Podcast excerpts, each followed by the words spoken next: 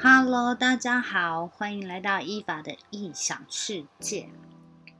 今天跟大家分享一件很值得开心的事情，就是我花了好几天的时间整理，在今天一月十三号，我终于搬家了。嗯，之前的那个房子是我从二零一五年开始，然后一直住到现在，想想也七年了耶。可想而知，住了七年要搬家，那可真的是个大工程哦。经过这几天的整理，我丢掉的垃圾比留下来的东西还要多很多。但没想到，就算是丢了这么多的垃圾，我的东西还是很多，多到夸张。从去年开始。我就说我要学习断舍离，搬家真的是一个好好学习断舍离的方法。我发现我的问题是相同的东西，我会买太多，然后囤积在某处看不见的地方，然后就慢慢遗忘它的存在，再下次又会再买一样的东西。以后我觉得我要坚持，就是不需要的东西不用多买。其实买那么多东西都只是欲望，但你本身根本就不需要那么多。这次搬家在丢东西的过程中，我告诉我自己以后不再买那么多的东西了，真的很浪费钱耶。前几天。我丢，嗯，我丢掉了好多好多的面膜，都是已经过期一两年的，这些都是钱买的耶。前几天我还在跟我子女聊天，他跟我说，我们要住的这个环境、这个空间是要留给我们自己的，而不是让那些。而不是留给那些我们不需要的物品，让它来占满这个空间。这也正是我要学习的地方。这一次我搬到我男朋友家住，男朋友家是个大家庭，加上我跟我男朋友总共有十个人，很夸张哦。今天是第一天，但男朋友的家人对我真的很好，完全不会有不自在的感觉。他妈妈。说我在这边就把自己当自己家，爱怎样就怎样，不要不自在。其实我男朋友家是住那种很大的 house，住起来跟公寓比还是比较舒服的。嗯，像是现在这边澳洲是夏天，我住公寓的话，晚上睡觉还是得开冷气。但其实我们昨天晚上就。还没搬完，但是已经在这边睡了。因为昨天晚上床已经拆了，所以我昨晚就来我男朋友家住。但昨晚睡觉我就只吹电风扇就够了。然后这个房子很大，但每个人都有各自的活动空间，而不互相干扰。这种感觉还真不错。可是我觉得我跟我男朋友还是会慢慢的找地方搬出去，原因是因为我们的东西真的太多太多了。我男朋友东西本来就多，所以我的东西只能堆积在他的东西之上，整个房间除了床之外几乎都是满的。然后还有很多东西是放在房间外的走廊。我觉得等 COVID 结束之后，再考虑搬出去吧，或现在慢慢找，真的等到有找到合适的时候再说吧。二零二二年，新的生活，新的开始，一年的开始，我就从断舍离杂物开始吧。其实我蛮羡慕，我有个朋友家，每次去他家都有进去样品屋一样的感觉，就是舒服。我正在朝那个方向前进啦。我承认，我也很爱囤积东西，有多爱呢？我甚至连我十年前从台湾带来的衣服都还在耶。当然，现在都没有办法穿了啦，因为以前的衣服都穿 S size 的。现在虽然没有办法穿，但看到那些衣服会让我想起、怀念起当时穿 S size 可爱的我。还有当时的回忆等等，但没有想到我还有一个比我更爱囤积垃圾的男朋友，他比我更爱更爱收集杂物到不可思议，应该可以说算是节俭吧。所以前几天因为搬家要打包整理丢垃圾的时候，我其实通常都会趁他回家工作的时候。赶紧丢垃圾。呃，为什么他会回家工作呢？因为澳洲现在因为 COVID 疫情的影响，很多公司都改变了工作模式，也就是 Work from Home。之前我室友因为没有回来住了，所以他就把我们的 WiFi 给断了，所以之前住的地方是没有 WiFi 了。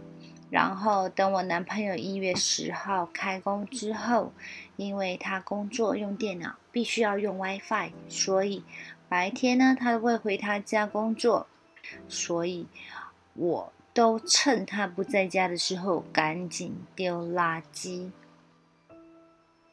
因为当他在家时，很多东西我只要问他说这个可以丢吗？他绝对先说不要留着。然后我就会问他：“你要留着干什么？”他就说：“我有用。”然后我就会跟他说：“可是这东西我们放在那边已经好几年没有用了，你留着要干嘛？”好在有时他也会有在听啦，但有时也很坚持。前几天我还气到跟他说：“Can you go home？” 因为如果在打扫的时候问他东西可以丢吗？他肯定先说不要，所以为了防止我们两个起争执的最好方式就是等他不在家的时候赶紧丢垃圾。这是一个两性相处可以避免争执的一个很好的方式，我推荐给大家。嗯，我觉得我做的还不错哦，我丢的垃圾可能比我现在打包的东西还要多很多。呃，丢垃圾的感觉就是一个字，爽啦。其实我们应该说是今天才把东西搬完，搬到家里，最后一天搬到他我男朋友家，所以，嗯，开始要打扫了。每天再继续慢慢淘汰，看看到底什么是真的需要，什么是不需要的，再继续努力喽。昨天跟我的好姐妹聊天，我跟他说有些东西看到就是觉得还是舍不得。他说舍不得，那你就别纠结在那舍不得，先去看别的东西喽。先看别的东西，把别的东西先淘汰，不要一直在执着在于那舍不得，浪费时间而已。嗯，这个办法好像也不错，蛮有道理的。聊了那么多。终于要进入今天的主题喽！我今天要跟大家来聊一个仇恨为什么也可以成为力量的故事——江歌案。江歌是怎么死的？很多人到现在都没有搞清楚，因为案发在日本。没有监控和目击者，只有刘星和杀人凶手双方互相矛盾的证词。江歌案迷雾重重，如今法院根据各方证据、日本警方的调查、目击者的调查，还原了事件的真相。原来刘星比我们想象的还要恐怖。第一，刘星让江歌不要报警。那天下午，刘星因为陈世峰的骚扰找江哥求助，江哥四次提到报警，都被刘星阻止了。因为刘星想住在江哥家里躲避，但是根据日本的法律，一个人住的房子只能一个人住。刘星明知道日本法律不允许他借住在江哥家，也知道陈世峰很危险，为什么还要把危险转移给江哥，而不是自己找酒店住下，然后找警方处理呢？从一开始，刘星就在害江哥。第二，刘星没有告诉江哥陈世峰的恐吓威胁。那天，刘星来找江哥的时候。陈世峰一直尾随刘星，并且发恐吓信息说我会不顾一切。但是刘星对江哥只字未提，只说了自己很害怕，希望江哥能保护他。江哥以为只是给朋友提供临时的避难所，他不知道当时陈世峰已经埋伏在他家附近了，伺机报复了。如果江哥知道陈世峰的恐吓言论，一定会早点警惕防备。但是只有刘星知道，也只有刘星到家之后，及时躲到了屋里，让江哥一个人在外面涉险。第三，刘星锁门了。曾经大家争论不休的一件事，刘星是否反锁门口，阻断江哥逃生的出口？刘星在第一次和江妈妈的见面时，是在记者的见证下。刘星哭诉：“阿姨，我真的没有锁门。”但是庭审证据明确指出，走在前面的刘星用钥匙打开门进入室内，并反锁房门，导致江哥堵在窄道里，被陈世峰堵住。他先走了，他锁门了，才让江哥没有了逃生的机会。第四点，刘星报警的时候，江哥还没有死，但是他没有救他。日本警方的报案录音显示，江哥曾说了一句话，并发出惨叫。刘星报警的时候，江哥还没有死，但是刘星说他没有听见。所以刘星报完警之后，一直在房内等待。并没有对躺在血泊中的江哥实施救援，也没有拨打急救电话，直到警察赶到。江哥是失血过多而死的。如果刘星曾经开了门，也许是另外一个结局。但是刘星没有救他。第五。刘星一开始没有和警方说杀人凶手是前男友。刘星报警的时候说自己不知道行凶者是谁，也不知道江哥被害死了。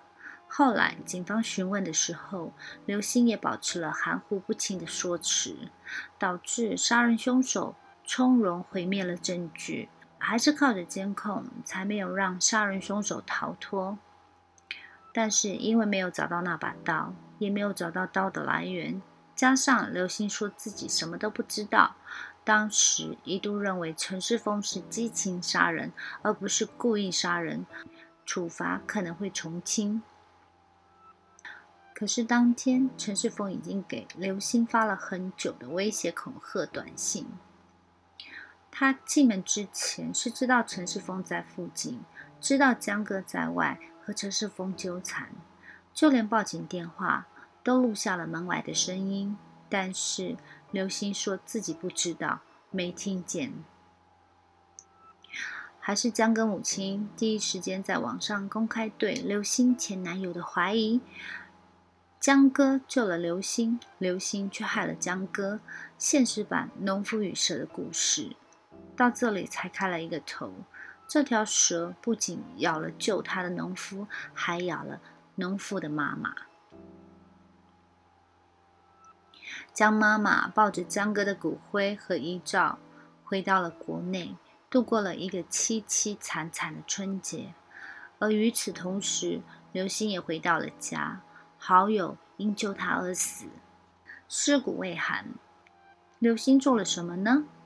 他烫了新发型，在朋友圈发了卖萌的自拍照。和家人团团圆圆过新年。江妈妈一直在找刘星，她想要回江哥最后的照片，想问清楚当时现场的情况，但是刘星一个字都没有回复。无奈，江妈妈在网上曝光了刘星全家人的家庭住址和个人信息。当天，刘星就给江妈妈发来消息：“我给你一天的时间撤回散布信息，你不撤回，我死了也不会去作证。”杀人凶手陈世峰的审判还没开始，刘星就想好了不去作证的借口。他凭什么敢说不去作证？整起事件都是因他而起的。后来他果然没去。然后刘星的父母又打电话给江妈妈，言语对死者不敬，对生者侮辱。江哥妈妈问：“江哥是因为什么被杀害的？”刘星妈妈说：“他命短了，他不是为了我的女儿。”不愧是刘星的父母，一样的冷漠无情，一样的矢口否认，一样的恩将仇报，一样的恶毒。刘星一家人的丑恶铺露的越多，被骂的越惨，对江妈妈的恨也越来越深。两个本该抱头为江哥痛哭的人。成了仇人，刘星开始变着花样报复江妈妈。一开始，刘星说江哥买的馄饨不是给他买的，他根本不爱吃馄饨。反推说江妈妈在说谎，自己说的才是真话。然后，刘星和江妈妈调判说江哥曾对自己的表白，暗示江哥是同性恋。接着，刘星在清明节私信江妈妈说。阿姨，写馄饨好吃吗？我看你热度也逐渐退了，我上来帮你一下，不然你又做不出文章了，太可惜了。五年间，刘星的支持者持续对江妈妈侮辱谩骂，他们还丑化江妈妈和江哥，画出侮辱漫画，把江哥画成串在签子上的鸽子。漫画者和侮辱者最终因侮辱诽谤罪。被判处有期徒刑一年六个月。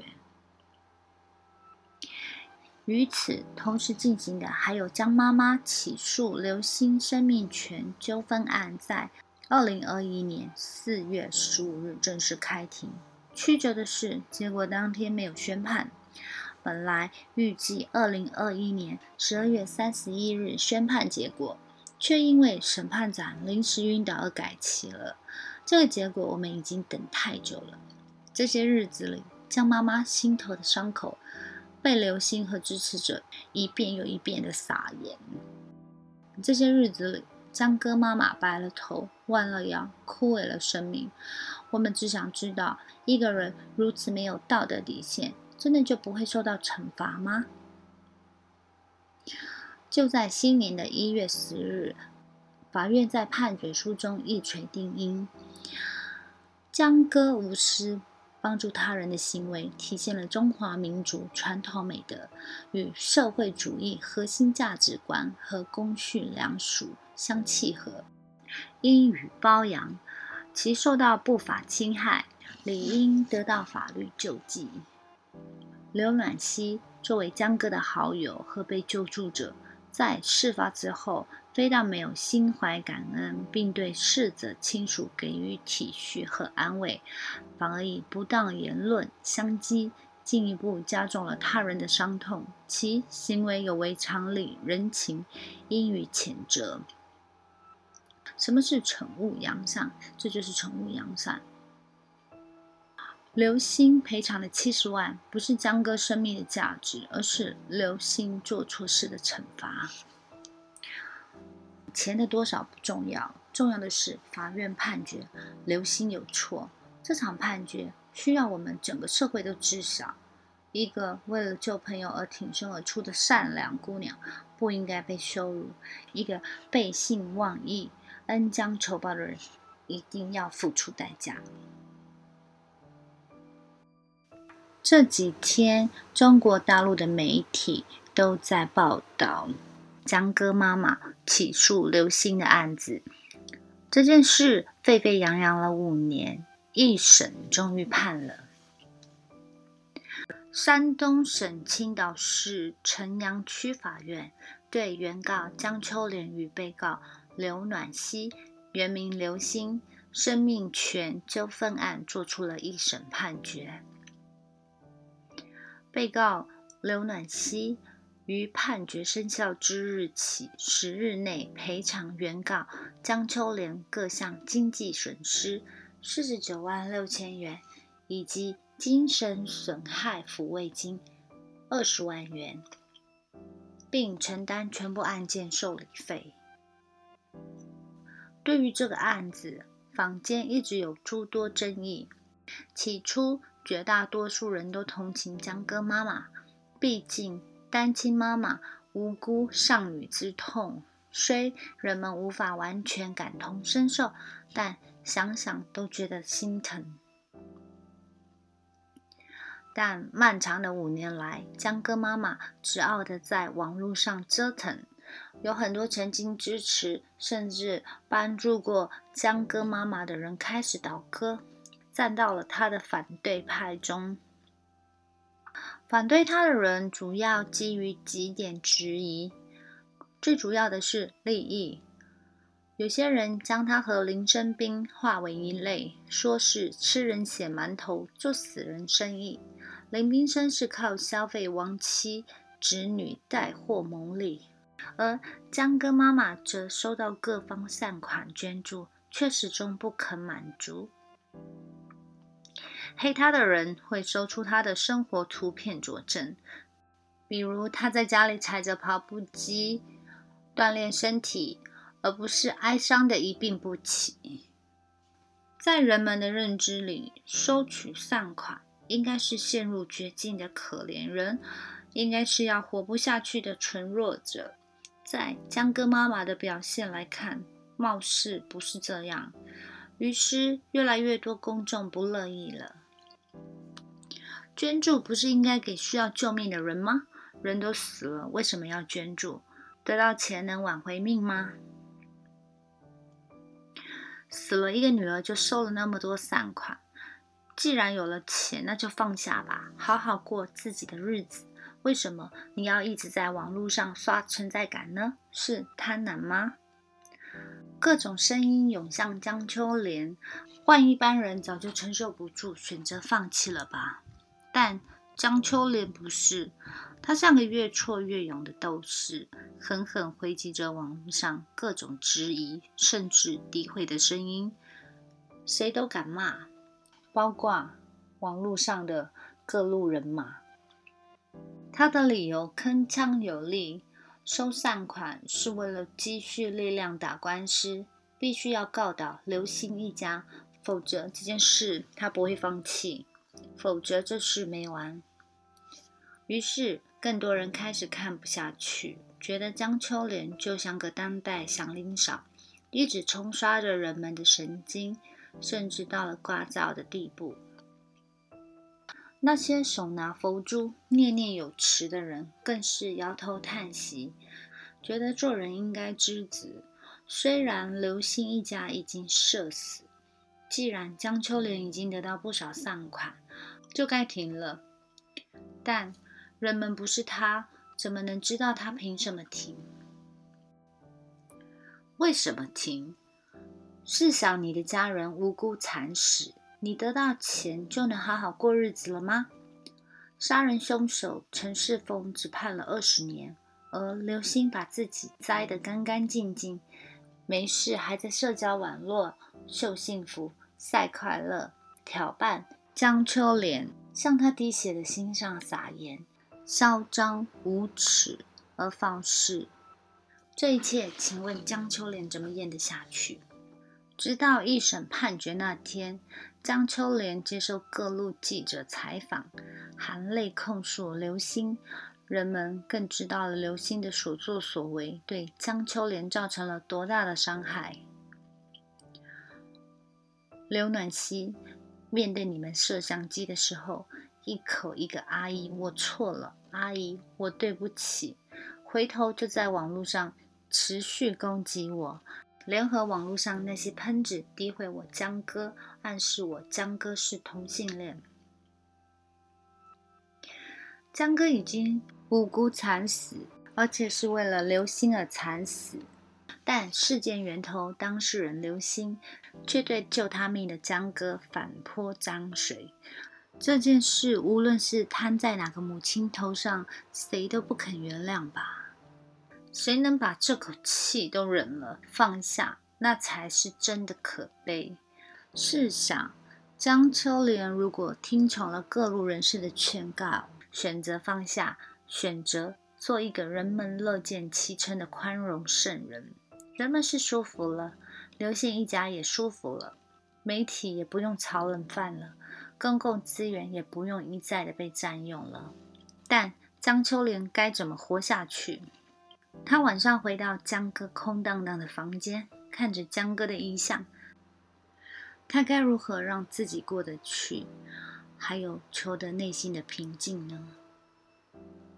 对生命个体来说，个体感受永远大于他人感受。圣人不是那么好当的，圣人都是牺牲了个人感受，成全他人感受的圣，那压根不是人。江秋莲是活生生的人，为什么那么多人逼他做不成人呢？为了道德表的旗帜吗？在人性学角度来看，公众对于事件的反应往往分为几个阶段：震惊、关注、持续关注、逐渐麻木，对同一件事件反复出现，开始略微反感，越来越反感，质疑，不再关注，甚至放到对立面，想把一首特别好听的歌毁掉。只需要一个办法，那就是设为闹铃和手机铃声，天天听，反复听，一直听，很多人就会形成条件反射性厌恶。所以，一件事情如果发酵时间过长，制造的声音过久，一旦有掺杂说不清楚的利益在里面，就容易引发向另一面发展的导向。公众不是江秋莲，他们是主观个体，他们只去关注自己看到的事件的反应，所以一部分公众的厌恶战胜了对江秋莲开始关注时的同情。这是人性和社会学范畴的事，可以理解，但公众不可以绑架江秋莲的感受。毕竟，任何人都不是江秋莲，他只是他自己。没有任何人能与他真正感同身受，因为只有他才是被害人江哥的母亲啊！很多人当不成圣人，却都有圣人病，尤其手握媒体资源的网络大 V 们，他们大多自大，而且自以为是，觉得自己的发声可以改变一些事情的走向。但所有劝江秋莲放下、质疑江秋莲作秀的网络大 V，在江秋莲面前都吃瘪了。他们从未领教过任何一个个体可以直傲到一根筋走到底，可以顶住所有的舆论扛下去，可以无视他人的声明而无畏回怼，可以顶着各种污水不改初心。开庭当天，江秋莲接受采访的视频下面，很多观众发出了这样的感慨：太难了，将近两千多天啊！这个妈妈太棒了，有几个人能坚持这么久啊？五年的奔波劳碌和精神摧残，远远超过六十多万，六百万也不能弥补的。大家都知道江秋莲不容易，但不知道。也许她不这样坚持，她可能真的活不下去。有句话说的很好，我听过人说的最恶心的一句话就是：“这件事已经过去了，为什么你还是揪着不放？” 对啊，你是过去了，但人家过不去，是因为吞下所有委屈的人是他，而不是你。你叫人家怎么过？事情没有解决，刘星没有得到真正的惩罚，法律没有宣判，那么这件事件就永远过不去。江秋莲真的是为了钱吗？绝不是。他要个说法，他要个公道，要个能够抚慰女儿江歌在天之灵的答案。虽然一个公道换不回一条命，但这个公道必须要得到。这就是人之所以为人，被赋予的仇恨的权利。圣人表、道德表总喜欢说放下，说退一步海阔天空，说不要对已经无法挽回的事存有执念，说生活在仇恨里，绝对不如生活在原谅里幸福。原谅他人就是原谅自己。这些鸡汤真的好毒啊！凭什么要放下仇恨？带着仇恨很可耻吗？是，看起来苦大仇深的样貌是不够可爱。但地球上那么多可爱无脑的动物，看不惯仇恨的，可以转头看看他们啊！爱可以给予人无穷力量，恨同样可以。恨也是爱的体现。江秋莲有多爱女儿江歌，就有多恨刘星。江秋莲对刘星每一寸的穷追猛打、死咬不放，都是对自己女儿最深切的悼念和告慰。她需要靠恨活下去，否则死不瞑目的。很多人感慨时光五年了，江秋莲依然斗志昂扬。